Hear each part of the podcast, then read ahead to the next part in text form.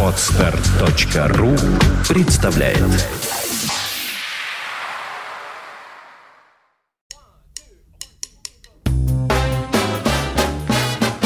Слушать здесь.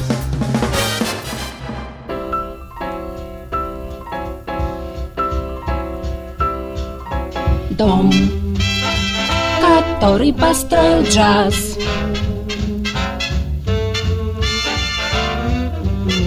Сбоку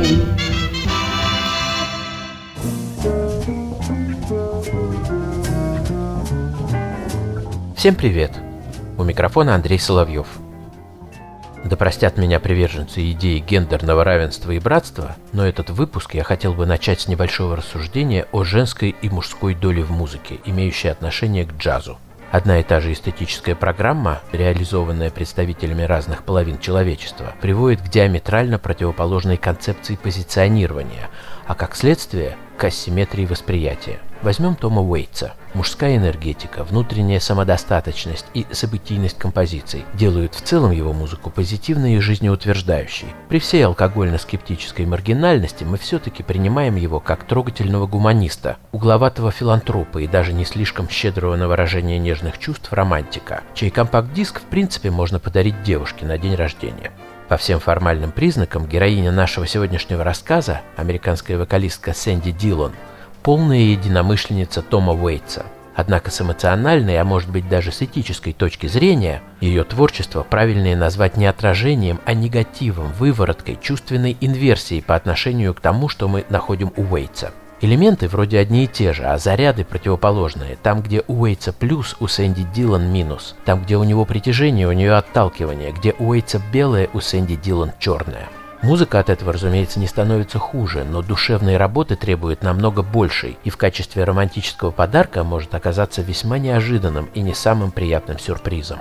Том Уэйтс – это, разумеется, не единственная инспирация для Сэнди Дилан. Многие авторы, пишущие о ее творчестве, находят там отзвуки Кэптона Бифхарта, Фрэнка Заппе, Мэриан Фейтфул, Пиджей Харви и других влиятельных представителей альтернативной сцены.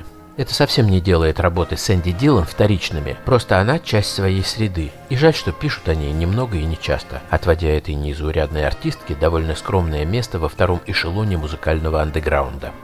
Сэнди Дилан не самородок. Она прошла большой и напряженный путь музыкального воспитания и образования. Уроки фортепиано брала с 6 лет.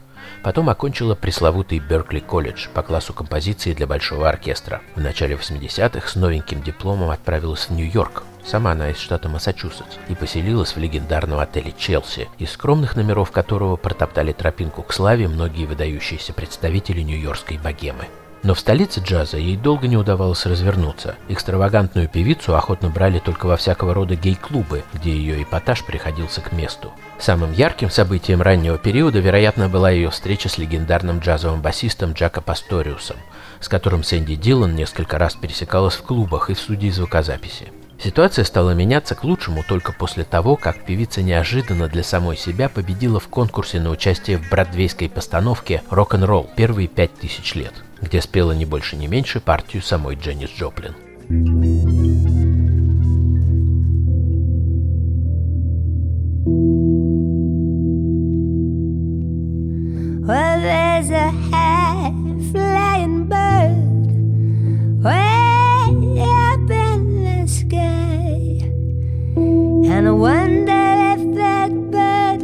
Down when it flies.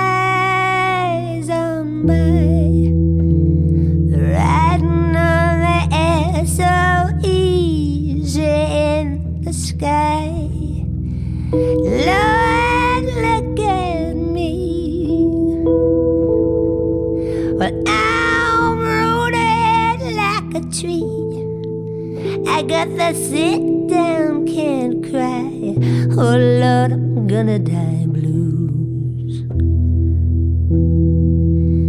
Well, I once had a man, and he worked in the mine. He never saw the sun, but Lord, he kept on trying.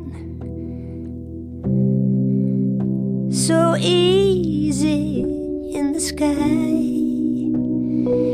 Look at me.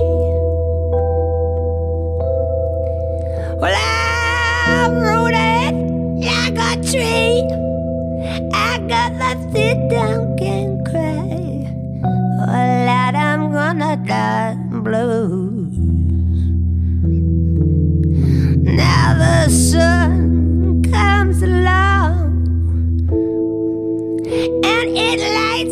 the day. And when it gets tired, it goes on over the way. Well, east to west, you know, I get gone every day.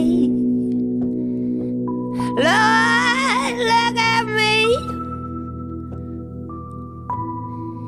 Cause rooted like a tree. I got the sit down, can cry.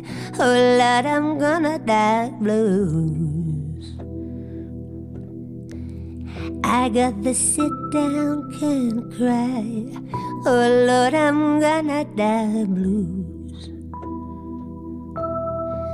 I got the sit down, can cry. Oh Lord, I'm gonna die blues.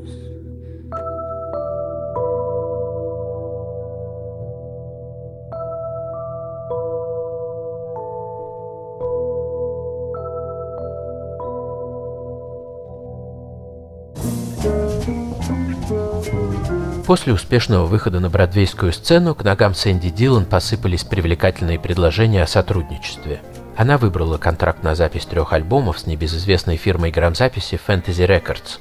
Продюсерами ее первых работ стали известный по сотрудничеству с Дэвидом Боуи гитарист Мик Ронсон и участник швейцарской группы Yellow Дитер Майер. Певица засела в студию и на одном дыхании записала необходимое количество материала. Однако владельцы компании, прослушав эти вещи, перепугались не на шутку и приняли решение положить практически готовые альбомы на полку, где уникальные записи пылились до наших дней. Эти сложности подтолкнули Сэнди Дилан к мысли о переезде в Европу.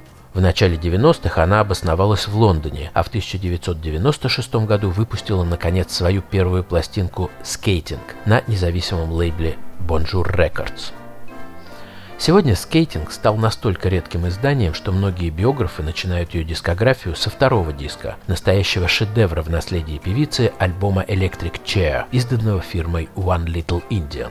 В Европе поддержку ей оказывали самые разные представители творческой элиты. Например, французский композитор Эктор Зазу записал с ней совместный диск «12 Las Vegas is Cursed», занимающий совершенно особое место в каталоге работ Сэнди Дилан. Это грандиозное звуковое полотно, в котором голос присутствует как краска, как одно из средств для строительства монументального полифонического целого. С удовольствием посвятил бы весь выпуск этому шедевру, но 15-20 минут нашего подкаста не позволяют объять необъятное. Но если кто не слышал, рекомендую. Из разряда, что называется must have.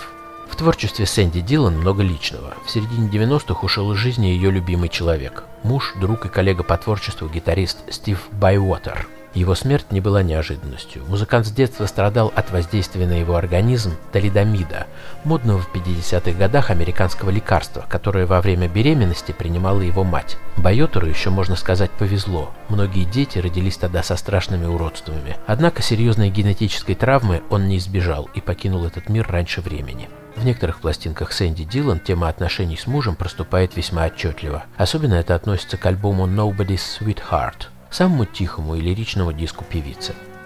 Интенция ностальгии определяет другую ее работу «Shipwrecked», потерпевшая кораблекрушение, где в призрачно остраненной форме проплывают воспоминания о детских годах, проведенных на скалистых берегах Кейп-Коуда, о камне которого разбились когда-то десятки судов, направлявшихся из Старого Света в Новый. Подводное блюзовое путешествие, так сама певица в шутку называет этот цикл, намекая на то, что кораблекрушение – это отчасти и устойчивая данность ее собственного мировосприятия. Но личная драма и ностальгия, как алгоритм жизни, это все-таки не доминанты творчества Сэнди Дилан.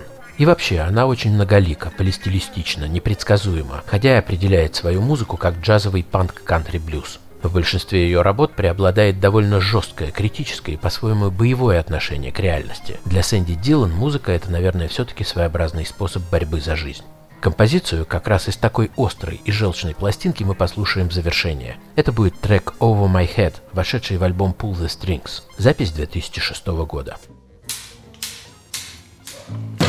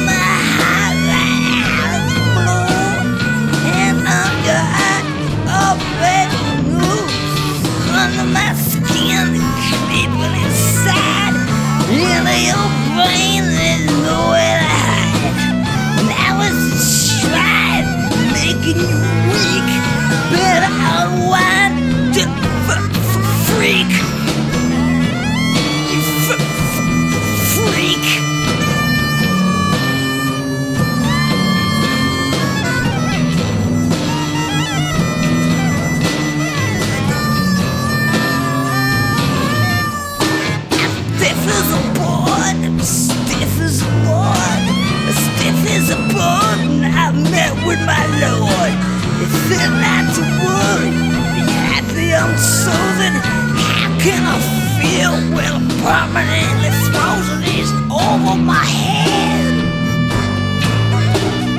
out of my hands,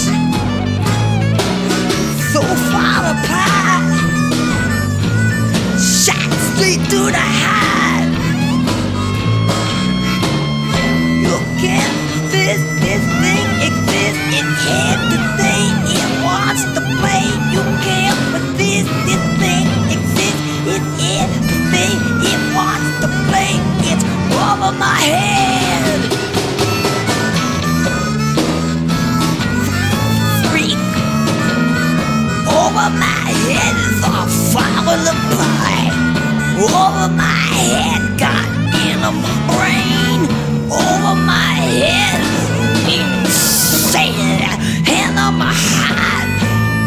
the blue.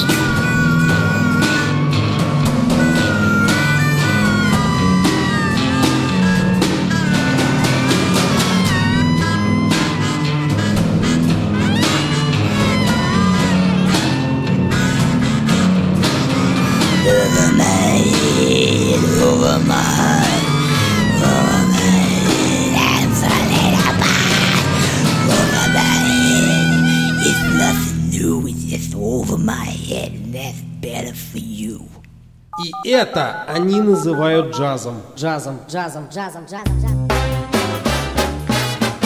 Слушать здесь. Скачать другие выпуски подкаста вы можете на podster.ru